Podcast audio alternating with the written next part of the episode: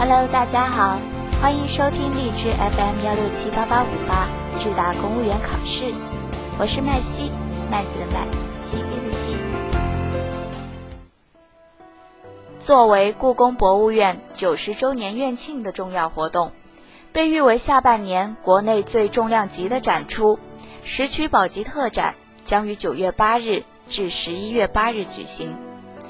此次展出的文物规格之高，在故宫博物院乃至国内博物馆界都极为难得。如东晋顾恺之的《列女图》《宋摹本》，隋代展子虔的《游春图》，东晋王洵的《博远帖》等等等等，皆为传世书画经典中的经典。全长五百二十八厘米的北宋张择端《清明上河图》也将打开全卷，完整展示。石渠宝笈，通俗而言就是清宫书画的藏宝秘籍，注录了万余件内府收藏的历代珍贵书画。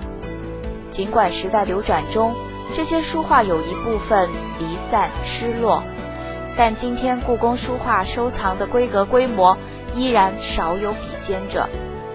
全书编撰总共耗时七十四年，始于乾隆八年。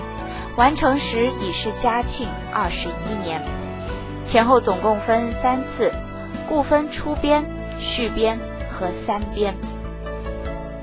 这些年来，故宫整理出版了千余件石渠宝笈注录书画。如今的特展是故宫书画部数十位专家耗费数年整理研究的成果。大展将以十月十二日为界。二百八十三件珍品将分两部分进行展出。下面，让我们一起进入今天的主题，让敬畏之光烛照文化传承。史学家倘若撰写当代中国文化史，应该不会错过北京这个秋天的细节。故宫石渠宝笈特展，清晨甫一开门。文质彬彬的观众便向武英殿、延禧宫发足狂奔。这一幕最近被更有序的网上预约及现场发号取代。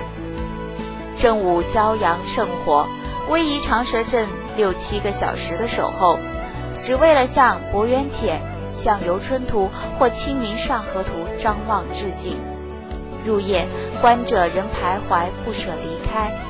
每一位观众的眼眸都闪动着敬畏、欣喜且小心翼翼的光芒。这投注于文化高山的敬畏之光，让这个时代熠熠生辉，或将成为烛照文化传承路径的一盏盏路灯。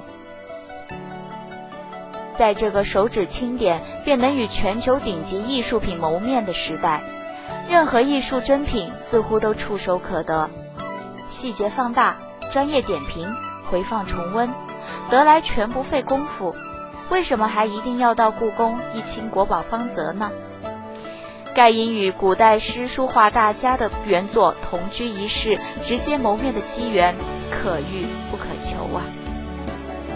看那卷轴铺陈，墨迹淋漓，更有连绵的后人品鉴、续题诗文，何必来看面前的山水、人物、金印？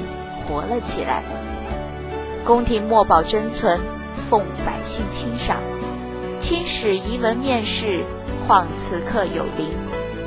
我们仿佛有幸穿越千年，和不同朝代先贤团团击作。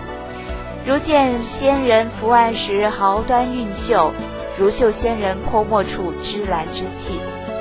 中华民族最基本的文化基因，仍然能与当代中国相适应。与现代社会相协调，仍然可以用人们喜闻乐见、具有广泛参与性的方式推广开来。何况是和古书画典藏宝典《石渠宝笈》注录的多达两百八十三件清宫书画珍品呼吸相闻、气息相通。这是《石渠宝笈》集成两百年后的首次集体亮相，只冲这一点。沉迷书画的今人，就比两百年间的同道幸运多矣。那是运笔于一千六百多年前的晋人书信，那是涂抹于万国来朝的大唐墨迹，那是历经战火、兴衰甚至阴谋而幸存的宋代山水与明清园林。每一件珍品都有漫长的劫后余生故事，两百年等一回，排六小时的队也值了。不为求温饱，不为谋功利。只为了与先人遗泽心魂相守，北京故宫烈日下的这个曲折而静默的队形，让人感动，也让人深思。即便放眼全球，对文化艺术如此可慕的情形也属罕见，或只有五年前上海世博会的排队阵容可以比拟，那也是一个不折不扣的奇迹啊！排队七八个小时，只为片刻的精神享受和高科技洗礼。从上海世博到故宫特展的蜿蜒长队，其实也是一种警示。经济飞速发展的中国，文化需求同样迅速放量。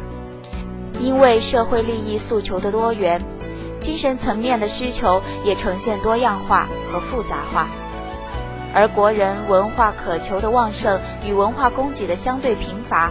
正形成巨大反差，不是公众没有文化追求，而是他们能够触摸到的有质量、有品位的文化产品太过稀缺。从这个意义上说，我们的文化事业还有着巨大的发展潜力。感谢故宫在院庆九十周年之际推出的这个特展，更感谢故宫人为这个特展筹谋的苦心孤诣和辛苦奉献。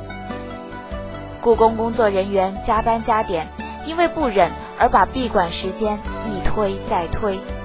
唯有对文化和文化人的敬畏，才能催生出这样的特展，这样的温馨场景。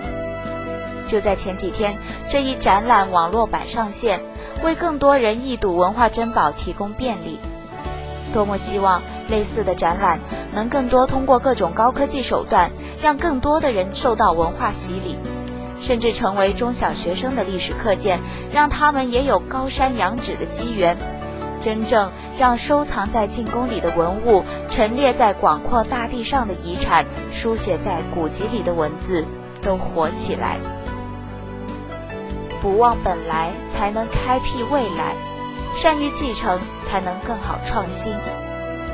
要让更多的文化珍存活起来，需要更多的敬畏与苦心孤诣。唯其如此，中华文明的星火方能传之久远。文章来源：人民日报，作者李红斌。